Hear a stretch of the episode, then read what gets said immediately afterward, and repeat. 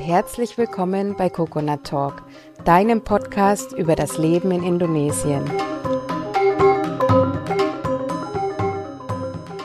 Ich bin deine Gastgeberin Gunda und gemeinsam mit meinen Gästen werden wir die zahlreichen Inseln Indonesiens entdecken.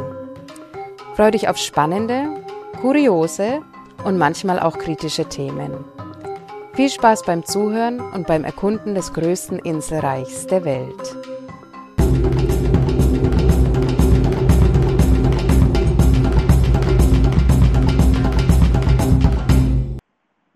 Selamat und herzlich willkommen zu unserer neuen Folge von Coconut Talk.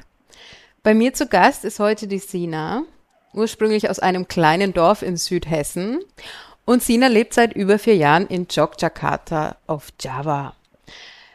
Aber Sina lebt nicht nur in Indonesien, sondern sie hat auch indonesische Wurzeln. Da werden wir gleich mehr dazu erfahren. Und das bringt uns zu einem spannenden Thema, und zwar, wie es ist, zwischen zwei Welten aufzuwachsen, die doch so unterschiedlich sind und auch zwischen zwei Welten zu leben.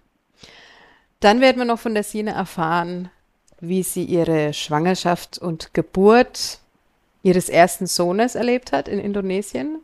Und sie ist äh, außerdem vor kurzem zum zweiten Mal Mama geworden, allerdings nicht in Indonesien. Ja, Sina, herzlich willkommen bei mir und schön, dass du da bist. Hallo. Ja, finde ich auch. Ja, erzähl uns doch einfach mal zu Beginn, was du normalerweise in Yogyakarta machst. Ja, also normalerweise ähm, bin ich Hausfrau, wenn man so möchte, mit, äh, erst mit einem Kind, jetzt mit zweien und ähm, nebenbei arbeite ich noch als Grafikdesignerin online und habe auch angefangen, ein kleines äh, Label zu gründen und Taschen zu nähen und zu verkaufen. Spannend, okay. Cool. Aber hauptsächlich Mama momentan. ja, das ist ja schon ein Vollzeitjob dann, ne? ja, auf jeden Fall. Ja, ja. Die ähm, Frage, warum Indonesien, die fängt ja bei dir eigentlich schon ganz, ganz früh an. Also die lässt sich bis ganz weit zurückverfolgen. Ähm, ich habe es vorhin schon gesagt, du hast einen indonesischen Vater, ähm, hattest mit ihm lange keinen Kontakt, das hast du mir vorab schon erzählt. Und es hat auch eine Weile gedauert, bis du das erste Mal nach Indonesien gekommen bist. Magst du vielleicht da ein bisschen was dazu erzählen über die Familienhintergründe und wie es dann letztendlich dazu kam, dass du nach Indonesien gereist bist? Genau, ähm, also meine, ich fange mal ganz, ganz vorne an. Meine Eltern haben sich kennengelernt, als meine Mama 1989 ähm, als Backpackerin in Indonesien unterwegs war.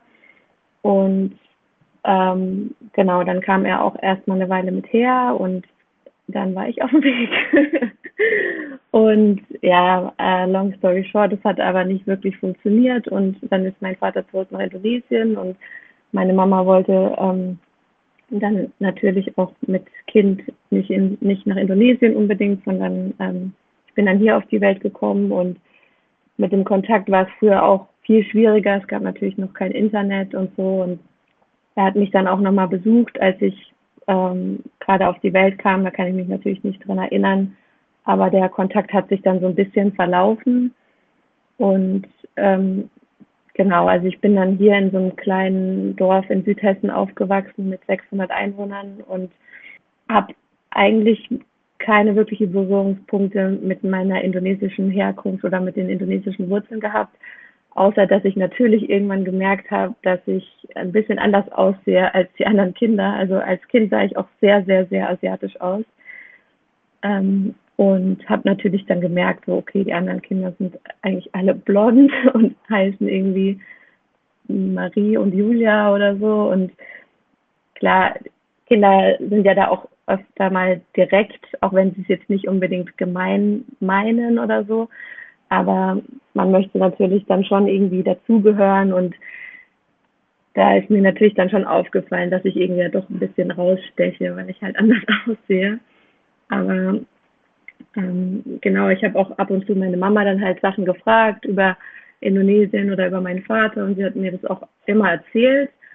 Aber so wirklich großes Interesse an, an Indonesien selbst oder so hatte ich eigentlich nie, weil es eher mich gestört hat, dass ich anders aussehe, sage ich mal.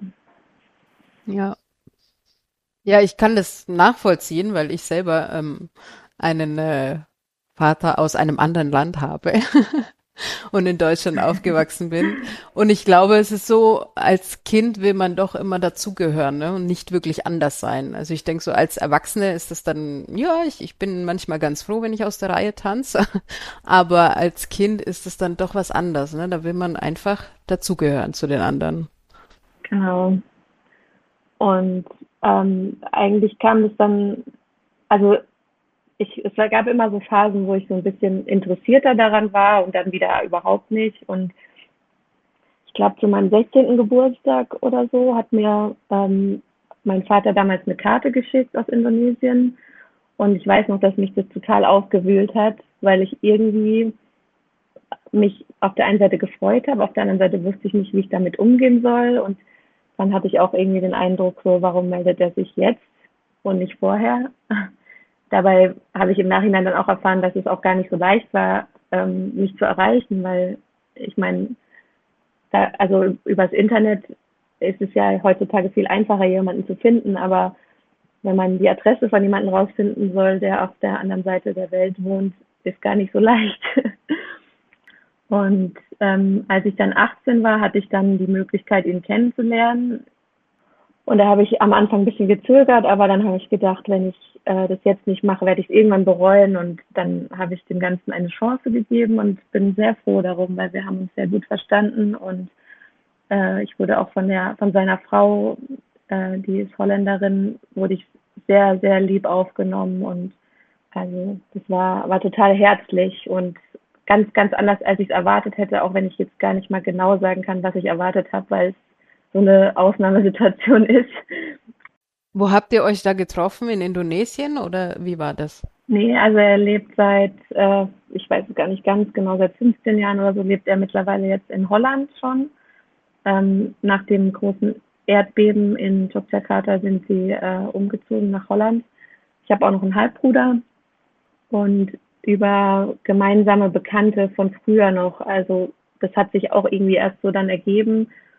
Und äh, die hatten mich dann eingeladen und haben gesagt, ja, dein, dein Vater wird auch kommen und wenn du möchtest, kannst du ihn da kennenlernen. Und mein erster Gedanke war so, nee. Und dann habe ich nochmal drüber nachgedacht und habe dann gedacht, ja, komm, gibst du dem mal eine Chance, weil irgendwie ist es ja auch so ein Teil von dir und es wäre schade, wenn es irgendwann nicht mehr möglich ist und ich dann aber den Wunsch verspüre, ihn jetzt kennenzulernen und dann bereue ich es bestimmt. Und dann bin ich in die Schweiz gefahren auf neutralen Boden, da wo die Bekannten leben von uns. Und dort haben wir uns dann das erste Mal getroffen. 2010 war das.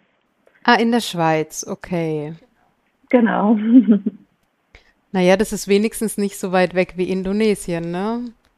Nee, genau ich glaube, ich hätte auch nicht den Mut gehabt, einfach nach Indonesien zu reisen, weil ich ja auch überhaupt nichts darüber wusste. Und ähm, ich glaube, das, das hätte ich mich nicht getraut, da einfach auf gut Glück hinzufliegen. Also hatte ich zumindest das Gefühl, wenn es jetzt mir gar nicht passt oder so, dann steige ich ins Auto und fahre wieder nach Hause. Ähm, das wäre dann in Indonesien nicht so leicht gewesen. Ja, verständlich, ja. Da hat man dann so ein bisschen das Sicherheitsgefühl, ne? Genau. Ja, und das Treffen mit deinem Vater, wie ist das dann verlaufen? Also ich war, ähm, bin glaube ich freitags angereist und war dann schon bei den, äh, bei unseren Bekannten. Und ähm, wir waren dann nochmal, ich, meine Mama habe ich mitgenommen, weil ich gesagt habe, ich möchte da nicht alleine hin. Und dann ähm, sind wir nochmal in die Stadt gefahren und ich wusste, dass wenn wir wiederkommen, dass er dann auch da ist. Und ja, als wir dann aus dem Auto gestiegen sind und er mich gesehen hat, dann hat er sofort gesagt, oh, Sina, und ist dann haben wir uns umarmt und irgendwie, das war voll abgefahren, dass er mich auch erkannt hat, weil ich meine, also klar, er hat meine Mutter gesehen, dann war ihm wahrscheinlich klar, wer ich bin, aber er wusste auch so, also es war irgendwie auch direkt so eine Verbindung da und ähm, dann der, den ersten Satz, den ich rausgebracht habe, als ich ihn gesehen habe, war dann so, wow, you're small. weil ich irgendwie so überrascht war, wie klein er ist. weil er halt so groß ist wie ich und ich war halt eher immer klein. Also ich bin 1,63 und irgendwie hatte ich dann so das, sofort das Gefühl, okay, daher kommt meine Körpergröße. Ja. Und dann so der restliche Verlauf des Treffens, das ist irgendwie so voll verschwommen, weil es einfach so wie in so einer Blase war. Aber ähm, also er war total glücklich und mir hat, also Jahre später hat mir auch meine Stiefmutter dann erzählt, dass er auch ganz lange mich kontaktieren wollte, aber auch Angst hatte, dass ich dann ähm, das nicht möchte und er halt aus der Angst heraus das dann nicht gemacht hat. Und also es war ganz, ganz spannend, dann nochmal so die andere, also die, ja, die andere Seite irgendwie zu erfahren. Und ähm, dann haben die auch mich direkt, also das war im Mai, als wir uns getroffen haben. Und dann haben sie mich direkt eingeladen, in dem Jahr im Sommer mit nach Indonesien zu kommen. Und da habe ich dann aber, ge da hatte ich schon äh, Pläne gehabt für den Sommer und habe dann gesagt, ich äh, komme gerne mal mit und ich würde aber vorher gerne noch mal nach Holland zu Besuch kommen, ähm, um sie einfach noch ein bisschen besser kennenzulernen. Auch meinen kleinen Bruder, der war damals, uff, gute Frage, wie alt war der damals? Sechs oder so. Mhm. Und ähm, dann habe ich sie in den Herbstferien, weil da war ich noch in der Schule nämlich, habe ich sie in den Herbstferien dann eine Woche besucht. Da waren wir dann auch ein bisschen in, den Niederlanden unterwegs und haben äh, zusammen Indonesisch gekocht und so. Und das war total schön. Und die Woche ging auch total schnell rum und es war irgendwie alles total vertraut, obwohl wir uns ja eigentlich gar nicht kannten. Und dann hatte ich leider 2011 auch schon was geplant für den Sommer, weil da hatte ich dann Abi und da war ich dann ein Jahr in Amerika als Au pair. Das heißt, ich hatte dann erst 2013 hat dann geklappt und also ich habe dann auch gesagt, ja, den, den ersten Sommer, wo es auf jeden Fall geht, möchte ich dann auf jeden Fall mit euch nach Indonesien kommen, weil die fliegen jedes Jahr vier Wochen nach Indonesien, ähm, die Familie besuchen und dann halt noch ein bisschen reisen.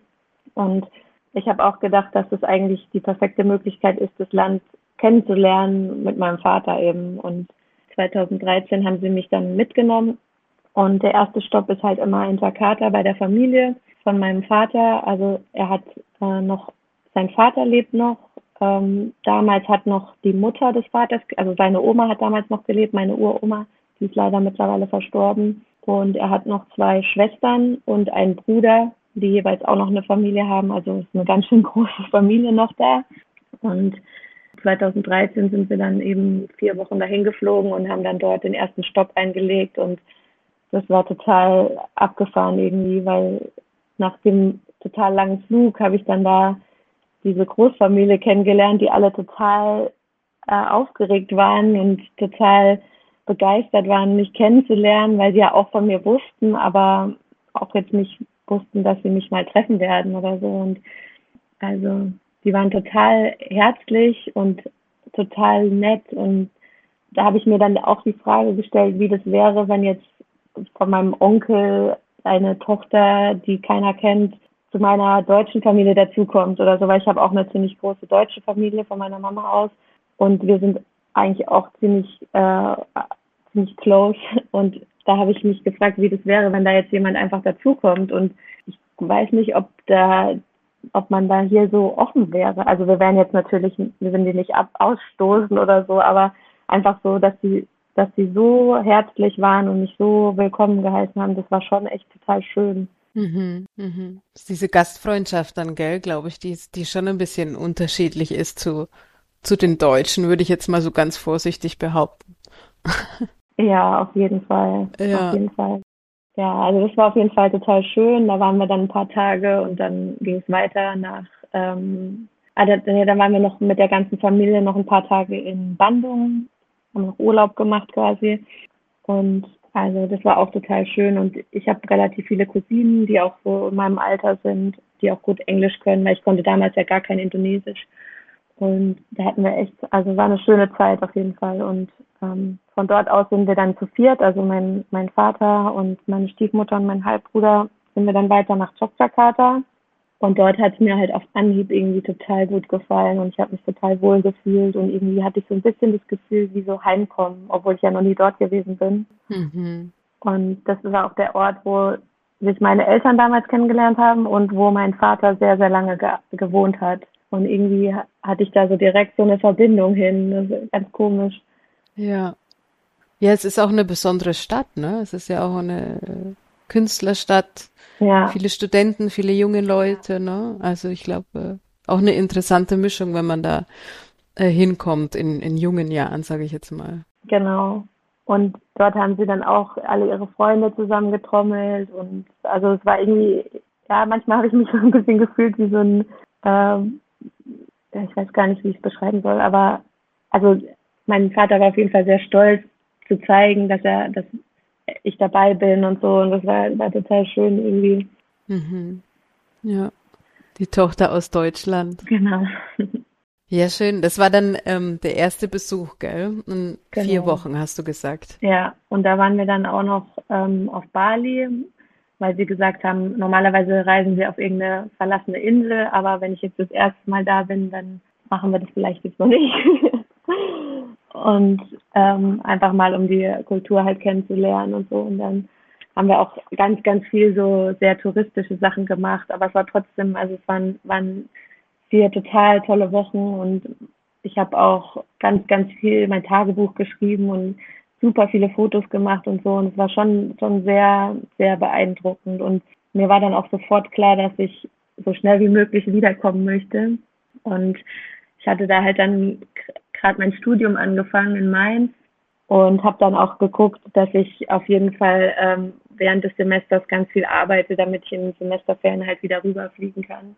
Und das Jahr drauf war ich dann zwei Monate dort. Wow, gleich zwei Monate. Genau, weil da habe ich dann quasi das äh, 60-Tage-Visum dann komplett ausgenutzt. Mhm. Mhm. Und so ging es dann eigentlich auch weiter in den darauffolgenden Jahren, dass ich jedes Mal halt äh, unter äh, während des Semesters sehr viel gearbeitet habe, damit ich mir es dann leisten kann, äh, wieder hinzufliegen, die ganzen Semesterferien. Und ähm, ich habe dann auch jedes Mal die Familie erst besucht und bin dann irgendwie weiter und habe dann, haben dann jedes Mal irgendwie noch ein paar neue Inseln besucht. Mhm. Das heißt, du hast da schon dann auch ähm, deine Wurzeln gespürt, gell? Ja, irgendwie schon. Also, also irgendwie hatte ich da auch mehr das Gefühl, dass ähm, viele Leute auch ähm, mich ein bisschen mehr so behandeln, als ob ich dazugehöre, komischerweise. Also ähm, kam natürlich auch drauf an, wo ich hingekommen bin, aber ich wurde da auch oft schon auf Indonesisch angesprochen. Ich habe natürlich dann angefangen, ein bisschen was zu lernen, aber noch nicht so wirklich äh, fließend und dann haben die Leute dann immer gemerkt, ach nee, doch nicht. oder haben halt gefragt, ob ich irgendwie indonesische Wurzeln habe oder gemischt bin, wie sie ja sagen. Mhm. Ja.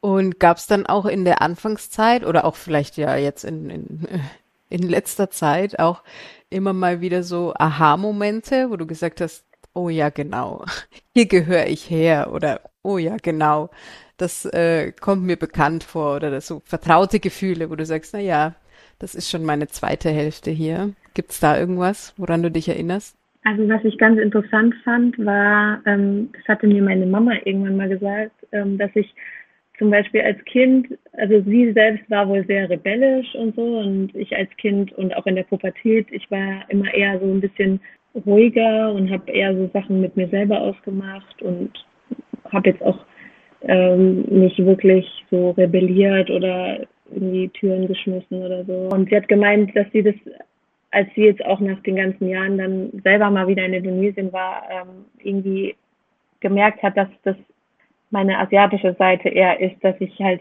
eher so das nicht so rauslasse, sondern eher mit mir selber ausmache. Und das fand ich voll interessant, dass sie ähm, das so beobachtet hat, dass das scheinbar halt irgendwie vererbt ist. Dieses Zurückhaltende ein bisschen, ne? Das haben schon die Indonesier, ne? Ja. Interessant, spannend. Und ähm, ja, gibt's auch Dinge, wo du merkst, also wenn du in Indonesien bist, dass du sagst, boah, nee, geht gar nicht. Also das, das ist eine ganz andere Mentalität oder das, das, ähm, ja, das hast du ganz anders gelernt oder so Sachen, die dich so ein bisschen manchmal in, in so einen Zwiespalt bringen? Ja, also äh, vor allem seit mein erstes Kind da ist, ähm, ist mir aufgefallen, dass eben in Bezug so auf diese die äh, Emotionen und so, dass das einfach nicht so gezeigt wird. Und da finde ich es manchmal ein bisschen schade, dass man den Kindern das direkt vermittelt, dass sie nicht weinen sollen oder so. Und da bin ich halt, da bin ich halt ganz anders aufgewachsen und sehe das auch ganz anders, weil ich finde gerade, dass man bei Ki Kindern das Gefühl geben sollte, dass es okay ist, dass sie ihre Emotionen zeigen und dass sie auch okay ist, dass sie weinen und so und dass man das halt irgendwie begleitet und nicht das so unterdrückt. Und das habe ich halt schon manchmal das Gefühl dort und auch wenn, wenn unser Sohn irgendwie hingefallen ist oder so, dann gleich alle mal so, ach, macht nichts, macht nichts, muss nicht weinen, muss nicht weinen, so. Ich meine, ich bin jetzt auch niemand, der dann direkt hinrennt und sagt, oh Gott, ist was passiert oder so, sondern ich warte halt ab und guck und nehme ihn dann aber ernst, wenn ich, wenn ich sehe, okay, er weint. Ähm, und selbst wenn es jetzt nicht, wenn es jetzt nur ein kleiner Kratzer ist oder so, dann finde ich das halt irgendwie ein bisschen schade, wenn man denen dann direkt das Gefühl gibt, ist nicht wichtig oder es stell dich nicht so an oder so. Und das ist mir halt dann, also gerade in Bezug auf die Kinder sehr aufgefallen, dass, ähm, dass man da einfach nicht wirklich so viele negative Emotionen jetzt zeigt, weil das ist halt nicht so normal in der Kultur. Aber das finde ich halt ein bisschen schade, dass das denen von vornherein schon so äh, beigebracht wird, dass sie jetzt lieber nicht weinen sollen und so. Mhm. Mhm. Also das ist total interessant, dass du genau das ansprichst eigentlich, weil ähm, ja, meine Erfahrungen sind ein bisschen anders. Ich bin ja hauptsächlich eigentlich in Ostindonesien unterwegs gewesen oder da lebe ich auch noch, also Papua und ähm, jetzt Molukken. Und die unterscheiden sich dann schon sehr von, sage ich jetzt mal, Zentral- und Westindonesien. Also, ich meine, Papua ist natürlich noch mal extremer. Also da werden Emotionen ganz äh, krass gezeigt, sage ich jetzt mal. Aber auch hier Molukken, ähm, da ist, ja, wie soll ich das sagen? Da geht man noch ein bisschen mehr aus sich raus, ja. Also das ist ähm, nicht ganz so zurückhaltend wie jetzt äh, Java. Ja, es ist total interessant, dass es woanders anders ist irgendwie. Also das, weil ich kenne es ja quasi nur so. Ähm, und ich meine, Java ist ja schon auch sehr dominant, weil es einfach das äh, bevölkerungsreichste Insel ist. Und da ist halt ja sehr viel so dieses extrem, ähm, extrem ähm, polite, also äh, höflich und zurückhaltend. Höflich, genau. Hm. Ja. Ja, und ich denke, es ist ja auch äh, doch wichtig für Kinder, dass sie Emotionen auch zulassen können, ne? Weil das ja. zieht sich ja sonst bis ins, bis ins Alter. Also wenn, wenn sie von vornherein irgendwie erzogen werden, keine e Emotionen zu zeigen. Ähm, ja. ja, ist interessant, dass du genau das ansprichst. Und das war zum Beispiel auch sowas, ähm, das ist mir extrem negativ aufgefallen bei der Geburt meines ersten Sohnes als dann äh, mein Mann irgendwie zwei, drei Tränen verdrückt hat und dann die Hebammen so meinten, oh, jetzt weint der Papa, so, wo ich dachte so, oh, das ist so unangebracht gerade. also da dachte ich auch so, okay, also selbst wenn ihr es jetzt komisch findet, ähm, das muss man doch nicht so kommentieren irgendwie. Also mhm. ja. Ja, sie können halt auch nur ganz schwer damit umgehen auch, ne? Ja, also das habe ich auch zum Beispiel gemerkt, wenn ich ähm, also wenn meine Mama mal zu Besuch war und ich sie dann halt verabschiedet hat am Flughafen und dann haben wir natürlich beide mega geweint immer und dass die Leute, wenn die dann außen rumstehen, dann sind die schon fast so, gucken die so betreten irgendwie weg. Ja, so peinlich berührt dann, gell? Ja. Ja, ja. Also da merkst du dann schon auch, dass du was anderes gewohnt bist, ne? Auf jeden Fall. Und da merke ich auch, dass ich dann irgendwie doch, ich, also ich will jetzt auch nicht mal sagen, dass das unbedingt jetzt so deutsch wäre oder so, aber da bin ich einfach anders aufgewachsen und sozialisiert, dass es halt irgendwie normal äh, oder okay ist, wenn du halt deine Emotionen zeigst und ja, dass du dich dafür halt nicht schämen brauchst oder so oder verstecken musst. Oder. Da bin ich dann doch eher irgendwie Kartoffel. ja, cool. Kartoffel. Ja, sehr gut. Ja. Wir hatten vorab schon mal das Stichwort Identitätskrise, ne? Also zwischen zwei Welten aufzuwachsen oder mit zwei Nationalitäten, das ist ja nicht ganz so leicht. Ähm, zum einen, ja, wo fühlt man sich mehr zu Hause, mehr zugehörig? Und zum anderen hat man ja auch ziemlich viel mit Vorurteilen zu kämpfen, ja, also je nachdem, in welchem Land man ist. Wie ist das denn bei dir so? Ähm, was begegnet dir denn da am meisten? Und ja, wie gehst du denn damit um normalerweise? Ja, also das war als Kind so, oder Jugendliche so ein bisschen mehr in Deutschland, dass dann mal so Kommentare kamen wie, äh, ja, von wegen, ich würde ja nur Reis essen oder irgendwie sowas. Also so ganz, ganz platt und so. Ähm, das hat mich jetzt nicht, nicht so wirklich äh, tangiert. Dann und mittlerweile ist das auch nicht mehr so. Also ich habe auch das Gefühl, dass mittlerweile hier die Leute ähm, da viel, das ja viel mehr, ich will jetzt nicht sagen tolerieren, aber irgendwie auch total interessant finden und ähm, klar, dann ist man immer wieder in Deutschland ist man immer wieder mit der Frage, wo kommst du her oder wo kommst du wirklich her? Das ist natürlich dann ein bisschen nervig, wenn man, ähm, wenn ich jetzt gerade nicht unbedingt in der Stimmung bin, darüber zu reden oder wenn es halt so zwischen Tür und Angel jemand dann sagt, ja, wo kommst du denn wirklich her? So, das möchte man halt einfach nicht das Gefühl gegeben bekommen, dass man halt nicht von hier ist oder halt so dieses, du kannst aber gut Deutsch oder so. Ich glaube, das haben alle, die irgendwelche ausländischen Wurzeln haben, hier schon mal erlebt. Das ist nervig, aber im Prinzip hake ich dann auch ab und denke mir, ja, das, die Person, die die Frage stellt, hat dann irgendwelche Probleme mit sich selber oder so. Also da habe ich jetzt nicht so das, nicht mehr so das Problem mit. Was mich ähm, in Indonesien natürlich manchmal stört, ist, dass äh, eben davon ausgegangen wird, weil ähm, ich schon auffalle, weil ich einfach ein bisschen größer bin für die und heller. Also für die bin ich dann schon eher wieder der Bulle. Und da wird dann halt immer davon ausgegangen gleich, dass wir viel mehr Geld haben und so. Und ich meine, das, ähm, das kennen ja auch alle, glaube ich, die in Indonesien leben, dass man, dass die Leute dann denken, ja, bis weiß, du hast Geld. Und das ist dann schon manchmal ein bisschen anstrengend. Also gerade wenn es irgendwie auf, einem, auf dem äh, Markt darum geht, irgendwas zu kaufen oder so und du weißt, dass du jetzt gerade, dass sie von dir viel mehr Geld haben wollen und dabei lebst du halt dort und hast dann vielleicht auch noch ein indonesisches Einkommen und dann ähm, das ist halt schon manchmal ein bisschen blöd, weil es mir dann wieder so ein bisschen das Gefühl gibt, irgendwie gehöre ich da jetzt auch nicht so richtig dazu. Und ähm, ja, dann war es auch noch äh, also bevor ich Kinder hatte, wollten die Leute auch immer ein Foto mit mir machen. Das fand ich am Anfang ganz lustig und irgendwann hat es mich dann aber auch ein bisschen genervt, weil ich dachte so, ja, irgendwie möchte ich auch nicht immer so als so äh, bunter Hund gesehen werden, sondern einfach halt dazugehören. Und ähm, ich meine, ich habe das niemandem jetzt persönlich so böse genommen, auch wenn man immer wieder die gleichen Fragen gestellt bekommt, so wo kommst du her, wie lange bist du schon in Indonesien, oh, du kannst aber gut Indonesisch und so. Ich weiß, dass die Leute das nur aus Interesse machen und dass sie sich freuen, wenn sie jemanden sehen, der halt äh, aus dem Ausland kommt.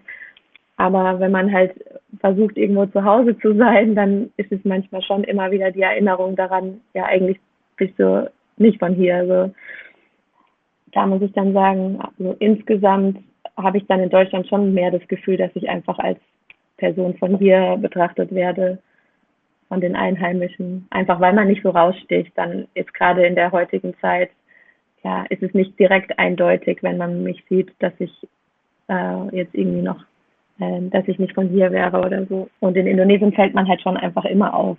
Also ja, stimmt schon. Es ist schon ein Unterschied zu Deutschland auch, wo, wo die Kulturen mittlerweile viel gemischter sind finde ich, und ähm, man da so ein bisschen untertauchen kann. Ne? Also natürlich, als wir kleiner waren, dann war es auch noch ein bisschen anders. Ähm, wie gehst du denn normalerweise damit um, wenn du immer wieder damit konfrontiert wirst, dass du ja anders bist? Ja, also das ist dann wieder der Vorteil von dem von dem Javanesischen. Das kann man dann halt einfach so weglächeln. Also das machen die ja ganz viel, dass sie einfach ähm, so ja lächeln und dann nicken und dann hat sich irgendwie erledigt, sage ich jetzt mal so. Oder man gibt halt eine kurze Antwort und dann ist es in Ordnung. Also so arg mich das manchmal aufregt, wenn ich irgendwie was äh, möchte und dann immer ja, ja, mh, ja und dann wird es irgendwie so weggelächelt. Das nervt mich natürlich manchmal, wenn man irgendwie ähm, was erledigt bekommen haben möchte. Aber manchmal ist es halt dann auch ganz praktisch. Also das war auch so nach der Geburt von meinem Sohn, habe ich von Hinz und Kunst von allen Nachbarn immer irgendwelche ungefragten ähm, Tipps bekommen und so und wie ich doch das damit umzugehen habe und wie ich das zu tun habe und so. Und da kannst du halt dann einfach lächeln und nicken und dann machst du es einfach so, wie du möchtest. Und das ist dann manchmal auch ganz praktisch.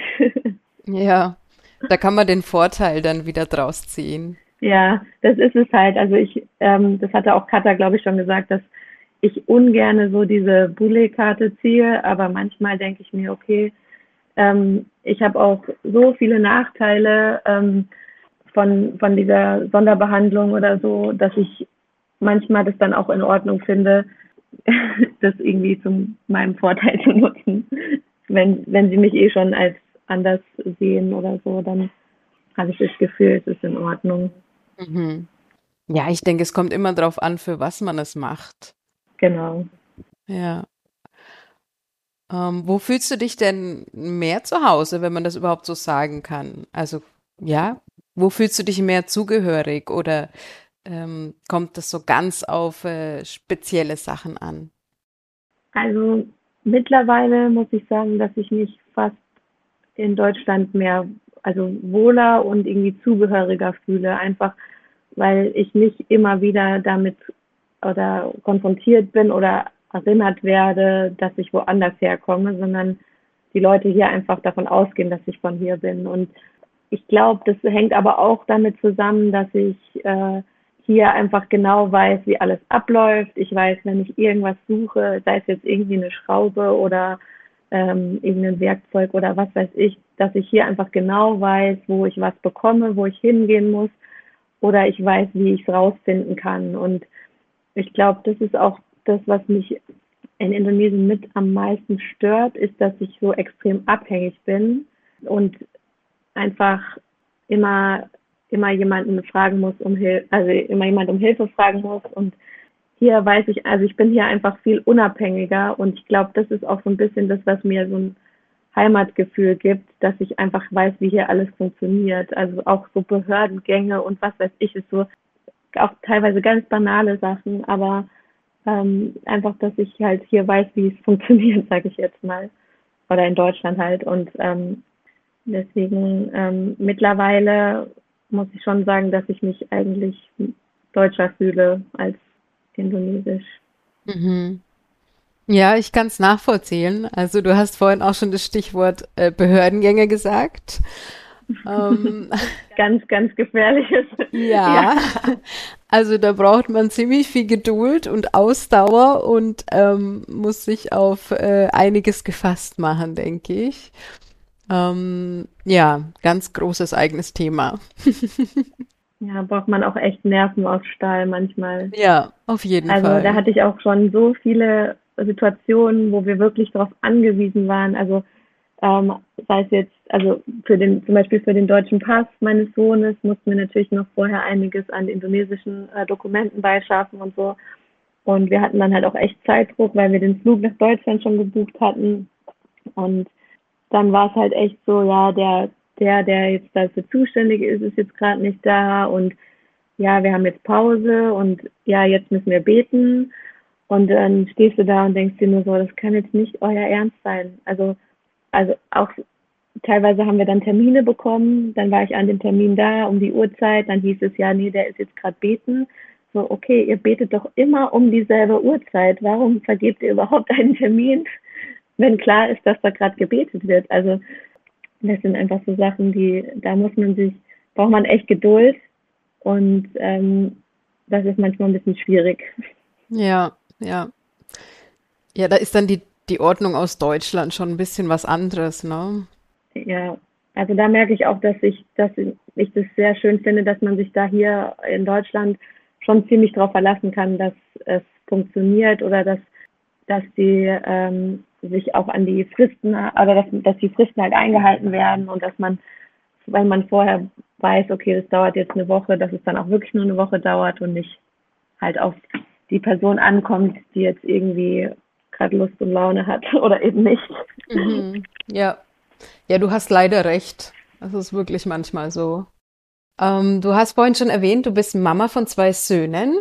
Und du hast außerdem einen indonesischen Ehemann, da haben wir noch nicht drüber gesprochen.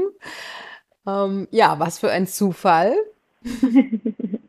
ja, irgendwie back to the roots. ja. Wo habt ihr euch denn kennengelernt? Ähm, also ich habe durch die äh, verschiedenen Besuche in Indonesien habe ich dann schon einige Freunde kennengelernt und ähm, auch durch meinen Vater und seine äh, Frau, die haben noch eine ziemlich große äh, Community auch vor Ort in Indonesien, in Jogja und so.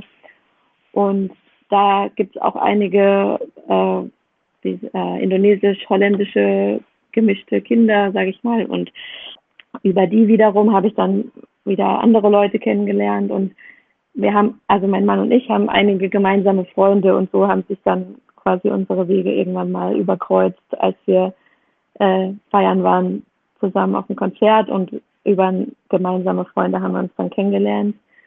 Und ähm, ich habe nämlich auch ein Jahr dann noch in Indonesien studiert. Das, ich habe, äh, nachdem ich in meinen Semesterferien hingereist bin, habe ich eben dann auch nach einem Weg geguckt, wie ich äh, länger dort bleiben kann, weil ich unbedingt mal dort leben wollte und habe dann dort äh, mich auf das Stipendium beworben, was auch Kata ge ähm, gemacht hat aus der äh, vorigen Folge und ähm, habe dann ein Jahr dort noch die Sprache gelernt an der Uni und dort habe ich dann auch, also nicht an der Uni, aber in dem Jahr habe ich dann eben auch meinen Mann kennengelernt und dann bin ich quasi gleich dort geblieben.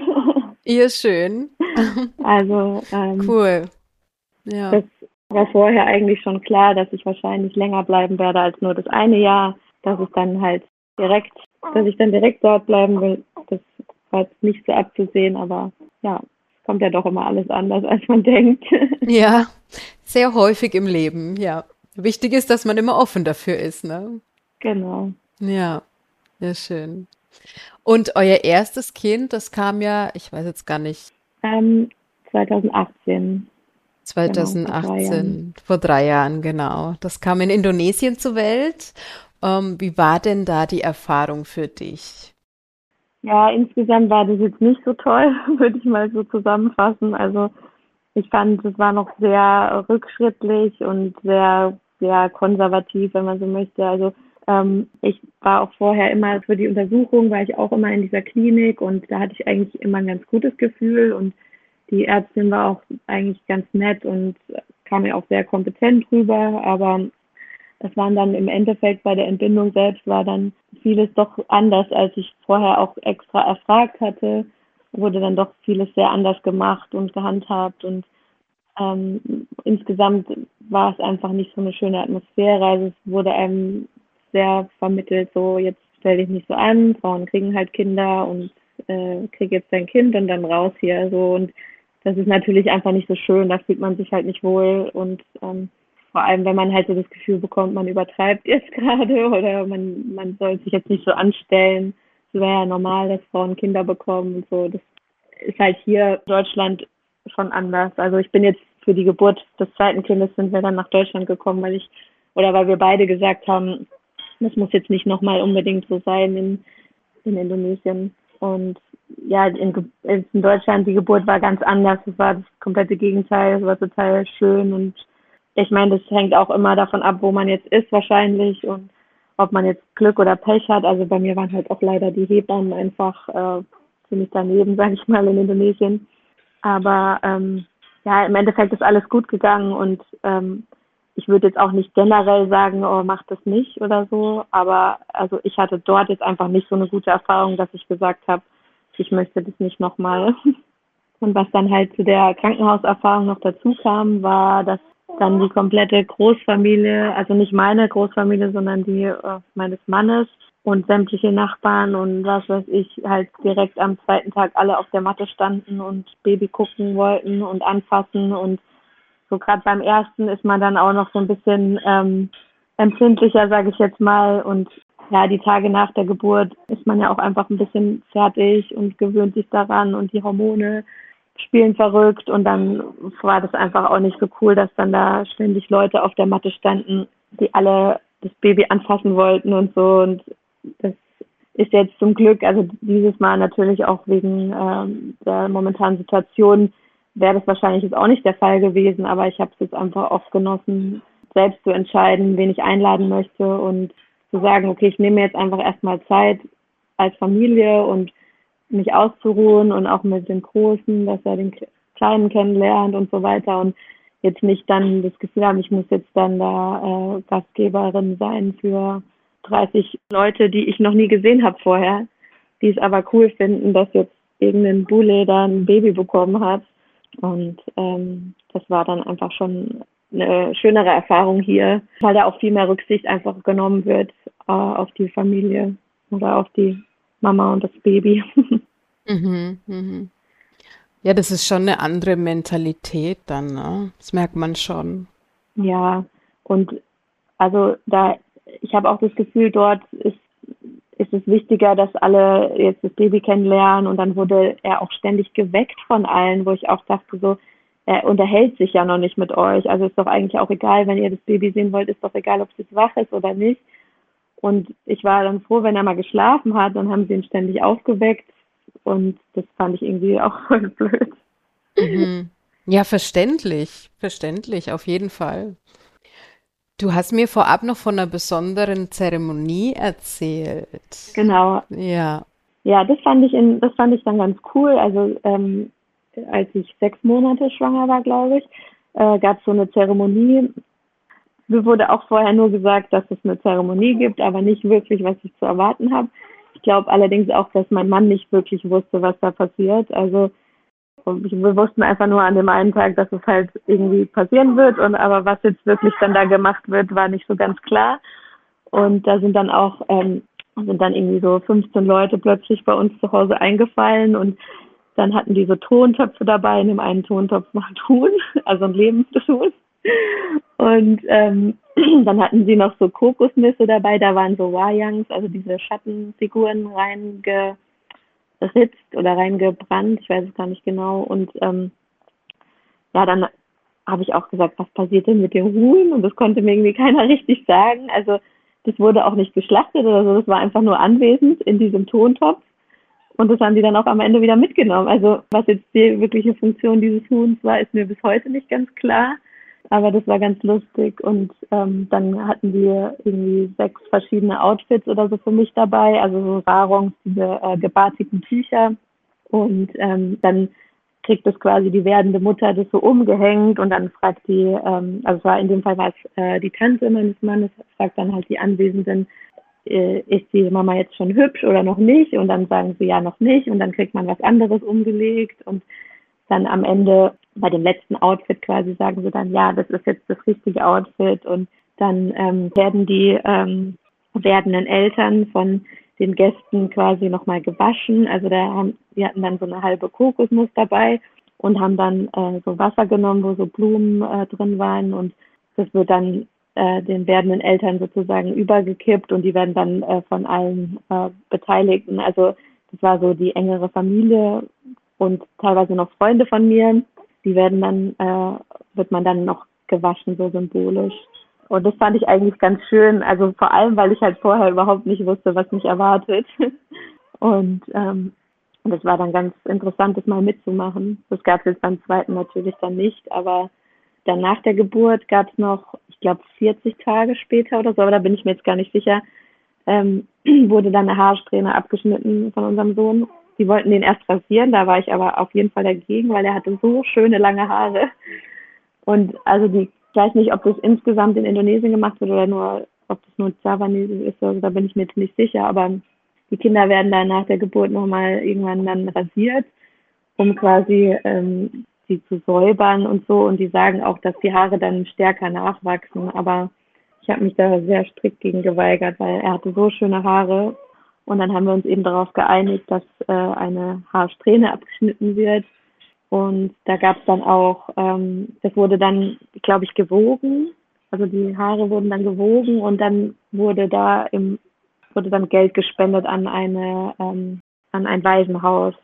Also ich weiß auch nicht genau, wie das jetzt zusammenhing, aber da passiert ja auch oft bei den Zeremonien irgendwas, wo du gar nicht genau weißt, was gerade los ist, sondern du bist halt einfach da anwesend und lässt es halt so passieren, aber du weißt jetzt nicht genau, warum irgendwas gemacht wird. Und dann wurde halt auch Essen an die ganzen Nachbarn und so verteilt. Das ist ja da, also das weiß ich auch nicht, ob es indonesisch ist, aber auf jeden Fall ähm, in Java ist es so, dass wenn ähm, irgendjemand ein Kind bekommen hat oder wenn jemand stirbt oder wenn jemand geheiratet hat oder so, dass dann ähm, Essen an die ganzen Nachbarn verteilt wird. Die kriegen dann so Boxen mit verschiedenem Essen. Mhm. Spannend. Total interessant, was es für Sachen gibt. Ähm, ja, Sina, ich sehe gerade, wir sind eigentlich schon am Ende unserer Folge angelangt. Wie sieht's denn aus mit euren Zukunftsplänen für die nächste Zeit? Aktuell seid ihr ja in Deutschland noch, aber ihr werdet wahrscheinlich demnächst wieder zurückgehen oder wie ist das Ganze geplant?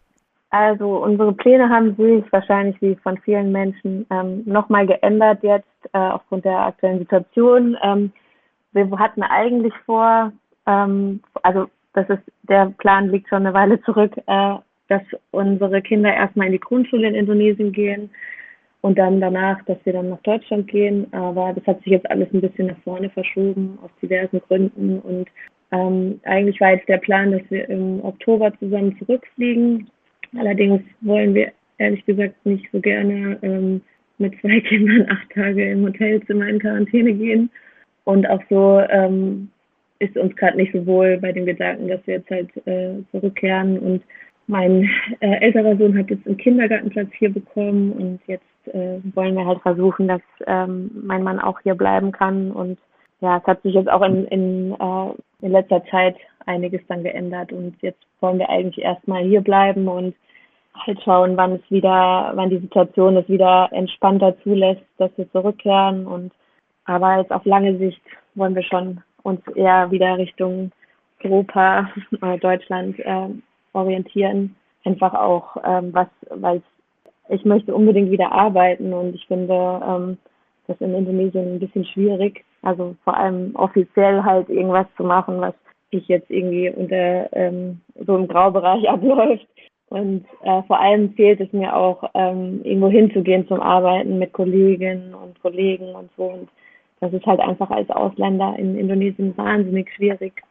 Und genau, deswegen ist jetzt unsere Orientierung doch erstmal wieder Richtung Europa, Deutschland. Und ich muss auch sagen, dass mir in den letzten Jahren, als ich in Indonesien gewohnt habe, einfach meine Familie total gefehlt hat und meine Freunde hier auch. Und ich habe auch total liebe Freunde in, in Indonesien. Nur finde ich, ist da die, ähm, der Wechsel immer ziemlich, ziemlich stark. Also es ziehen viele Leute hin, es ziehen viele Leute weg und irgendwie es ist alles nicht so beständig und ähm, das, das fehlt mir schon ziemlich. Und jetzt gerade hier, ähm, ich, also wir sind jetzt gerade in der Nähe davon, wo ich aufgewachsen bin und da sind einfach noch wahnsinnig viele Leute von früher oder sind wieder hier. Also viele kommen auch jetzt langsam wieder zurück. Und das genieße ich schon, dass man irgendwie ähm, äh, noch seine Freunde hat von früher und nicht nur Leute, die halt jetzt quasi dieselbe Situation teilen, ähm, sondern dass man einfach noch Leute hat, mit denen man schon so viel erlebt hat und die man einfach noch von früher kennt und und halt auch mit der Familie, also als ähm, Unterstützung mit den Kindern, das ist auch was, was ich vorher nicht gedacht habe, dass es so extrem hilfreich ist. Also ja, das ist halt so der Fluch und Segen zugleich, wenn man zwei Heimaten hat oder zwei zu Hause, dass man und wenn die so weit auseinander liegen, dass man eins immer vermisst irgendwie. Also ja, ja, das stimmt. Und beide Länder haben jeweils Positives und Negatives, ne? Das wäre schön, wenn man das zusammen haben könnte. Auf jeden Fall. Und also ich, für mich persönlich war es total wichtig, mal eine Weile dort zu leben, einfach um ja meine Identitätskrise so ein bisschen zu lösen und ähm, einfach auch äh, die Wurzeln besser kennenzulernen und auch mir im Klaren darüber zu sein, was ich möchte, wo ich sein möchte und wie ich bin, wo meine Eigenschaften vielleicht herkommen und so. Und ja, das alles hat irgendwie dann doch ergeben, dass ich mich in Deutschland insgesamt doch ein bisschen wohler fühle. Ich werde, also Indonesien hat immer einen speziellen Platz in meinem Herzen und ich möchte auch weiterhin, also allein schon wegen der Kinder und natürlich mein Mann auch, ähm, natürlich weiterhin so oft es geht rüberfliegen. Aber es ist halt auch zum Beispiel für uns viel einfacher, dass, dass wir uns das leisten können, wenn wir hier arbeiten und leben, dass wir halt mal einen Monat oder so rüberfliegen als andersrum. Gerade mit zwei Kindern, wenn die dann auch ein Ticket brauchen, ist es halt dann schon echt schwierig. Und die Schule, klar, ist halt hier kostenlos in Deutschland. Das ist schon was auch, was ich natürlich jetzt erst zu schätzen weiß, wo ich mir vorher nie Gedanken drüber gemacht habe. Aber wenn es dann relevant wird, ist es natürlich schon auch irgendwie ein ähm, wichtiger Punkt. Mhm, ja, verständlich. Doch. Ich denke, wenn man alleine ist, ist das nochmal irgendwie leichter und einfacher, ne? Aber wenn dann Kinder mit im Spiel sind, dann denkt man über viele Dinge anders. Ja, auf jeden Fall. Und dann auch das Gesundheitssystem, da muss ich auch sagen, dass ich einfach selber halt schon so viele unschöne Erlebnisse und Erfahrungen machen musste in Indonesien. Also ich hatte einmal einen Rollerunfall und dann hatte ich Dengue und Typhus und also habe alles schon mitgenommen irgendwie und insgesamt waren einfach die Erfahrungen jetzt immer nicht so toll und dass ich glaube, wenn jetzt was mit den Kindern wäre, dann möchte ich schon irgendwie den so den bestmögliche medizinische Versorgung irgendwie bieten können und das ist halt leider hier auch oder was heißt leider, aber es ist halt ja hier einfach auch besser. Mhm. Ja, verständlich, ja. Um, wir haben es gerade schon gehabt über die positiven und äh, negativen Dinge, die es in den Ländern jeweils gibt. Wie ist es denn für dich persönlich? Was, was fehlt dir denn aus Deutschland, wenn du in Indonesien bist und äh, umgekehrt? Was fehlt dir dann am meisten aus Indonesien dann, so wenn du in Deutschland bist? Also wenn ich in Indonesien bin, vermisse ich am meisten natürlich ja Familie und Freunde, aber halt ähm, so vom Land her vermisse ich so ein bisschen, dass so diese Einkaufsmöglichkeiten so im Supermarkt, sage ich mal, geht man hier halt zu einem Supermarkt und man hat alles. Und was ich auch äh, vermisse, ist, dass das kommt natürlich auch immer darauf an, wo in Indonesien man lebt, aber jetzt speziell bei uns halt in der Stadt, in Yogyakarta, äh, dass man einfach nirgendwohin wirklich zu Fuß laufen kann. Also ich oder mit dem Fahrrad oder so, das macht man dort halt einfach nicht. Man muss immer mit dem Roller fahren oder mit dem Auto.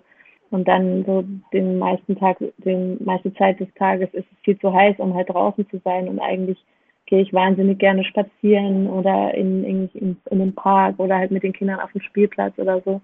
Das vermisse ich in Indonesien schon total.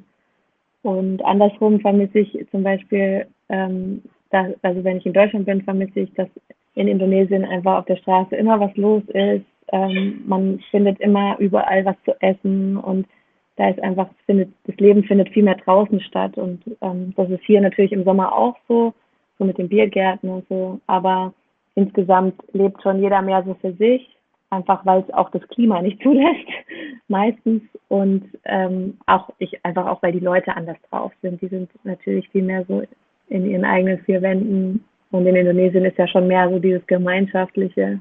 Und das finde ich eigentlich total schön. Ja, das ist schon was Besonderes hier. Ja. Ja, Sina, ich danke dir vielmals für dieses Gespräch. Es war super schön, interessant auch, ähm, die andere Seite zu hören, da ihr euch ja jetzt erstmal auf Deutschland dann konzentriert. Und ähm, ich wünsche euch da ganz, ganz viel Erfolg mit euren Plänen. Dankeschön, danke. Und wenn ihr mal in Indonesien seid wieder, dann sagt auf jeden Fall Bescheid. Vielleicht bin ich ja in der Nähe.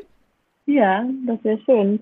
Ansonsten sind wir hier auch relativ in der Nähe, also wenn wir mal in Würzburg sind, bei der Familie. Ja, das stimmt. Das sind dann die Franken unter sich, gell? Genau, bei mir hört man es nur leider nicht. Ich finde das so schön mit dem R, aber ich kann das gar nicht so weit.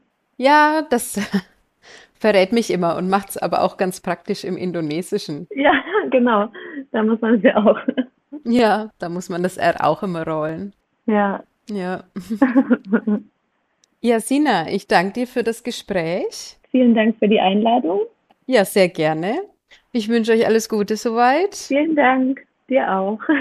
Ja, danke. Bis zum nächsten Mal. Auf Wiedersehen. Tschüss. Tschüss. Das war Coconut Talk, dein Podcast über das Leben in Indonesien. Ich freue mich, wenn du beim nächsten Mal wieder dabei bist. Um keine meiner Folgen zu verpassen, klicke auf Abonnieren bei Spotify, Apple Podcasts oder wo auch immer du deine Podcasts hörst. Tipps und Informationen für deinen Aufenthalt in Indonesien findest du unter indojunkie.com, dem größten deutschsprachigen Blog über Indonesien. Dort hast du außerdem die Möglichkeit, dich in den Newsletter einzutragen und regelmäßige Updates zur aktuellen Situation sowie den Einreisebestimmungen zu erhalten. Falls du schon immer mal Indonesisch lernen wolltest, kann ich dir den Crashkurs für Bahasa Indonesia ans Herz legen. Er wurde speziell von Reisenden für Reisende entwickelt und erleichtert dir den Einstieg in die indonesische Sprache. Mit dem Gutscheincode COCONUT10 bekommst du 10% Rabatt auf deinen Kurs und dieser Podcast eine kleine Unterstützung. Auf der Website coconut-talk.com kannst du alle Folgen einsehen und Kontakt zu mir aufnehmen. Alle Links findest du außerdem in den Show Notes dieser Folge. Bis zum nächsten Mal. Sampai Jumpa!